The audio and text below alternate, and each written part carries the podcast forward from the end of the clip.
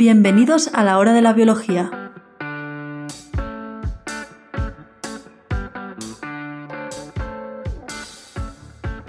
Buenas, bienvenidos al nuevo podcast La hora de la biología. En este podcast trataremos de comunicar de manera amena resultados científicos del campo de la biología. Pretendemos divulgar los últimos avances de la biología, pero también trataremos temas con cierta antigüedad siempre que nos parezcan interesantes. En un principio se trata de un podcast semanal, donde unos cuantos jóvenes investigadores nos reuniremos para comentar diferentes publicaciones científicas. Bueno, Samu, ¿de qué nos vas a hablar tú hoy? Bueno, en el capítulo de hoy, para variar, voy a hablar de microbiota. Concretamente me centraré en un artículo que se para examinar cómo factores como la filogenia y la ecología han modelado la microbiota intestinal humana a lo largo de su historia evolutiva. En este sentido, los análisis comparativos entre humanos y otros primates son una gran herramienta para poder explorar la historia evolutiva de la microbiota humana. Y esto es precisamente lo que intentaron hacer en, bueno, intentaron y consiguieron hacer en este artículo, ¿vale? Pero antes de ponernos a ver qué es lo que hicieron en este artículo, creo que tendríamos que ponerlo en su contexto. Hasta ahora muchos estudios se han centrado en ver el papel de la filogenia en la microbiota de los primates, comparando la microbiota humana con la de otros primates cercanos. Sin embargo, aunque existe una fuerte asociación entre la microbiota y la filogenia, hay estudios recientes que han detectado divergencias de taxones microbianos que generalmente son anteriores a las divergencias de las especies de primates en cuestión, sugiriendo que estos primates han adquirido eh, linajes microbianos más antiguos como resultado de otros factores distintos a la filogenia, como podría ser es su comportamiento, eh, la fisiología o la exposición a distintos nichos ecológicos. Aunque los humanos estamos eh, cercanamente emparentados con los grandes simios, como pueden ser los chimpancés o los bonobos, ¿Dónde están los gorilas? ¡Gorilas! ¡Gorilas! Nuestros nichos ecológicos y fisiología intestinal difieren bastante de, estos, de estos últimos. Estas especies normalmente habitan ecosistemas forestales y preferiblemente eh, se alimentan de, de frutos, mientras que los humanos nos hemos caracterizado por ocupar hábitats más diversos y abiertos y presentamos una dieta más amplia y variable. En este sentido, los humanos hemos ocupado nichos ecológicos más similares a los de los grupos eh, de primates eh, más alejados filogenéticamente y con dietas omnívoras, como pueden ser los cercopitecines, ¿vale? Que es una familia de los monos del viejo mundo, con representantes como eh, los babuinos. Lo que se ha traducido, a su vez, en similitudes fisiológicas y, anatómicas, ¿vale? Más con estos eh, primates eh, más alejados filogenéticamente que con, que con los grandes simios con los que estamos más, más cercanos filogenéticamente.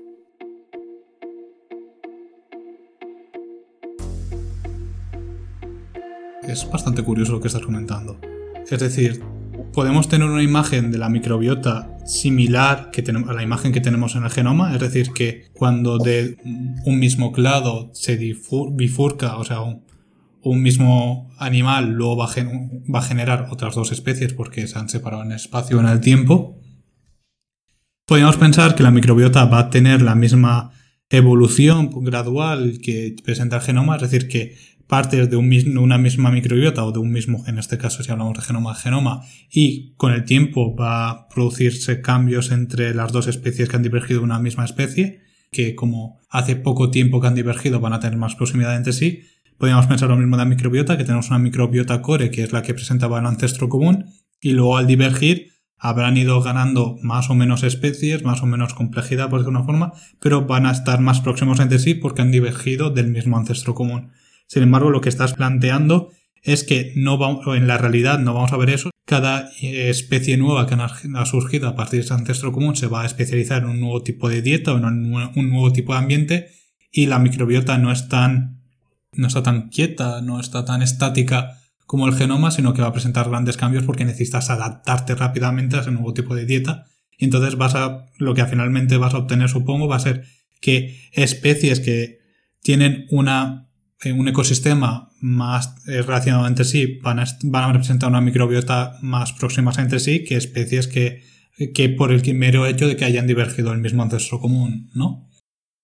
Es, es un poco lo que intentaron plantearse en, en este artículo, ¿vale? Básicamente, lo, normalmente este problema se ha, se ha examinado, pues eso, teniendo en cuenta sobre todo esa perspectiva más filogenética y comparando normalmente con especies de primates que estaban más relacionadas.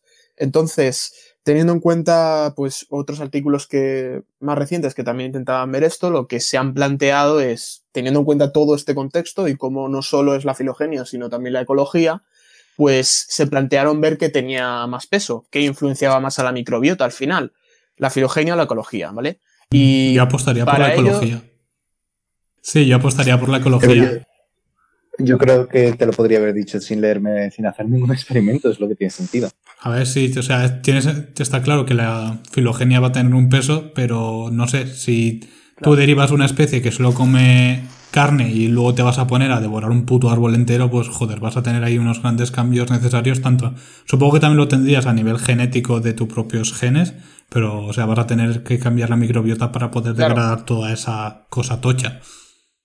Es que ahí, ahí está un poco la cosa, pero lo miran desde dos perspectivas, desde una perspectiva de composición de la microbiota, pero también desde una perspectiva de composición funcional, ¿vale? Ahora voy a entrar un poco a, contar qué es lo que hicieron. Pero básicamente, eh, para ver esto, que pesaba más, eh, eh, si la filogenia o la ecología, lo que hicieron fue hacer una comparativa de 14 poblaciones humanas, industrializadas e industrializadas, de 10 países distintos, y 18 especies salvajes de primates eh, no humanos que consumían su, su dieta natu- natural. Eh, al realizar los análisis, lo que vieron es que la microbiota de las poblaciones humanas industrializadas estaban muy alejadas de las poblaciones eh, no industrializadas, ¿vale? Que es lo lógico y normal por todos estos procesos de industrialización y occidentalización que han ido eh, digamos, a nivel de la, de, la especie humana, pues cam cambiando eh, esa microbiota humana. Sin embargo, esos grupos no industrializados vieron que clusterizaban mejor con, con el resto de primates. Por ello, lo que hicieron fue eliminar eh, estas poblaciones industrializadas y también grupos de, de primates como los lémures, ¿vale? Que tienen muy pocas similitudes con los humanos, para, digamos, centrar más el, el campo de trabajo. Normal, los lemures son tope monos y nosotros no tanto. Bueno, y al hacer esto lo que se vio es que la composición de la microbiota intestinal humana se asemeja más, eh, sorpresa, sorpresa, a, es- a estas especies de los cercopitecines que mencionábamos antes, que a las que están más emparentadas eh, como los grandes simios. También se observó una mayor cantidad de taxones compartidos con cercopitecines que con, que con simios. Eh, estos taxones pertenecían principalmente a las familias Ruminococaceae y, la, y Lacnospiraceae. Y además se observó una mayor correlación entre eh, nicho ecológico eh, con la composición de la microbiota que con la del grupo filogenético del hospedador. Sin embargo, cuando se analizaron estas diferencias a nivel funcional, ya sea ya fuera a nivel de rutas metabólicas o de algunos eh, genes concretos, se observaron correlaciones nicho ecológico potencial funcional y filogenia, eh, filogenia potencial funcional muy similares entre sí, ¿vale? Siendo ligeramente mayores para la filogenia que la ecología. Pero de la misma manera se detectó, y de la misma manera se detectó una mayor variación funcional entre humanos y cercopitecines que entre humanos y simios. Es decir, en este caso, humanos simios eran más, más cercanos funcionalmente, ligeramente.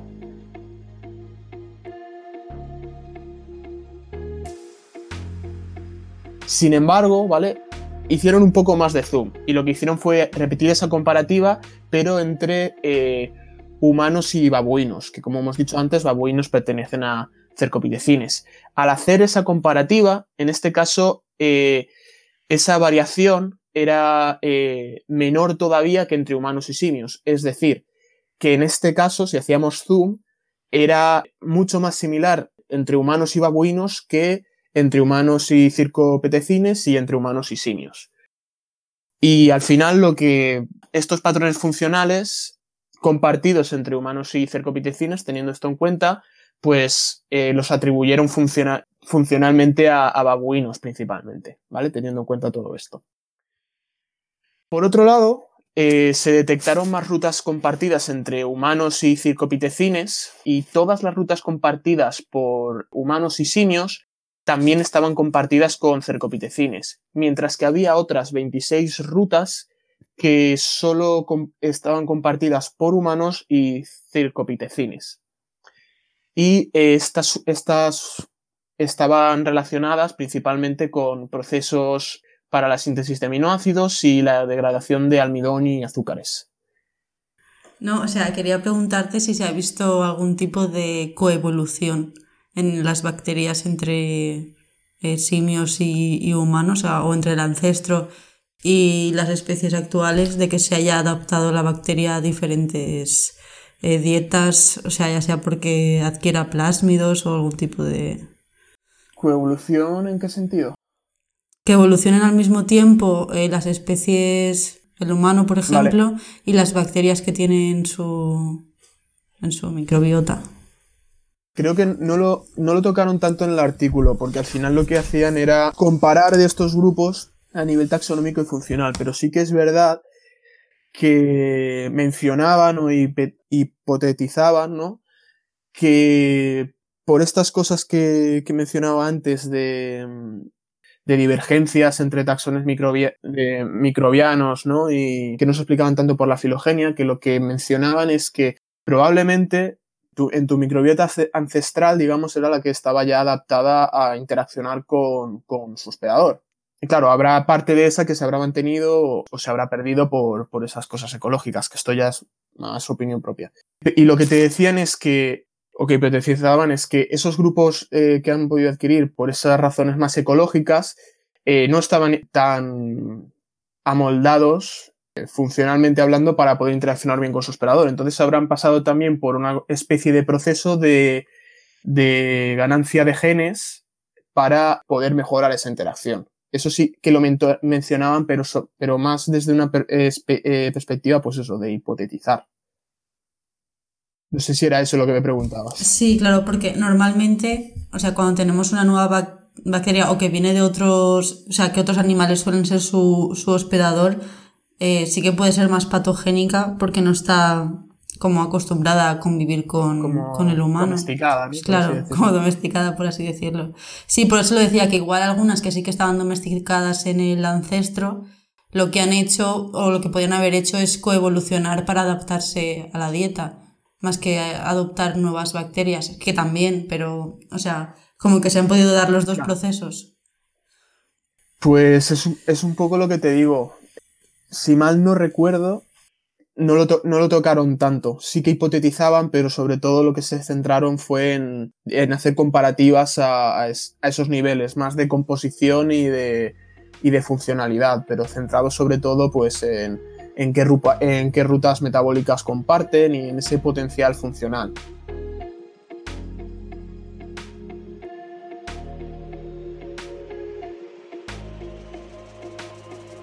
Asimismo, también eh, se encontraron rasgos únicos de la, especie humana. No en este artículo, pero sí que te menciona que en otros artículos pues, se han relacionado principalmente con ciertos taxones ¿no? con, con una cierta importancia para la salud humana.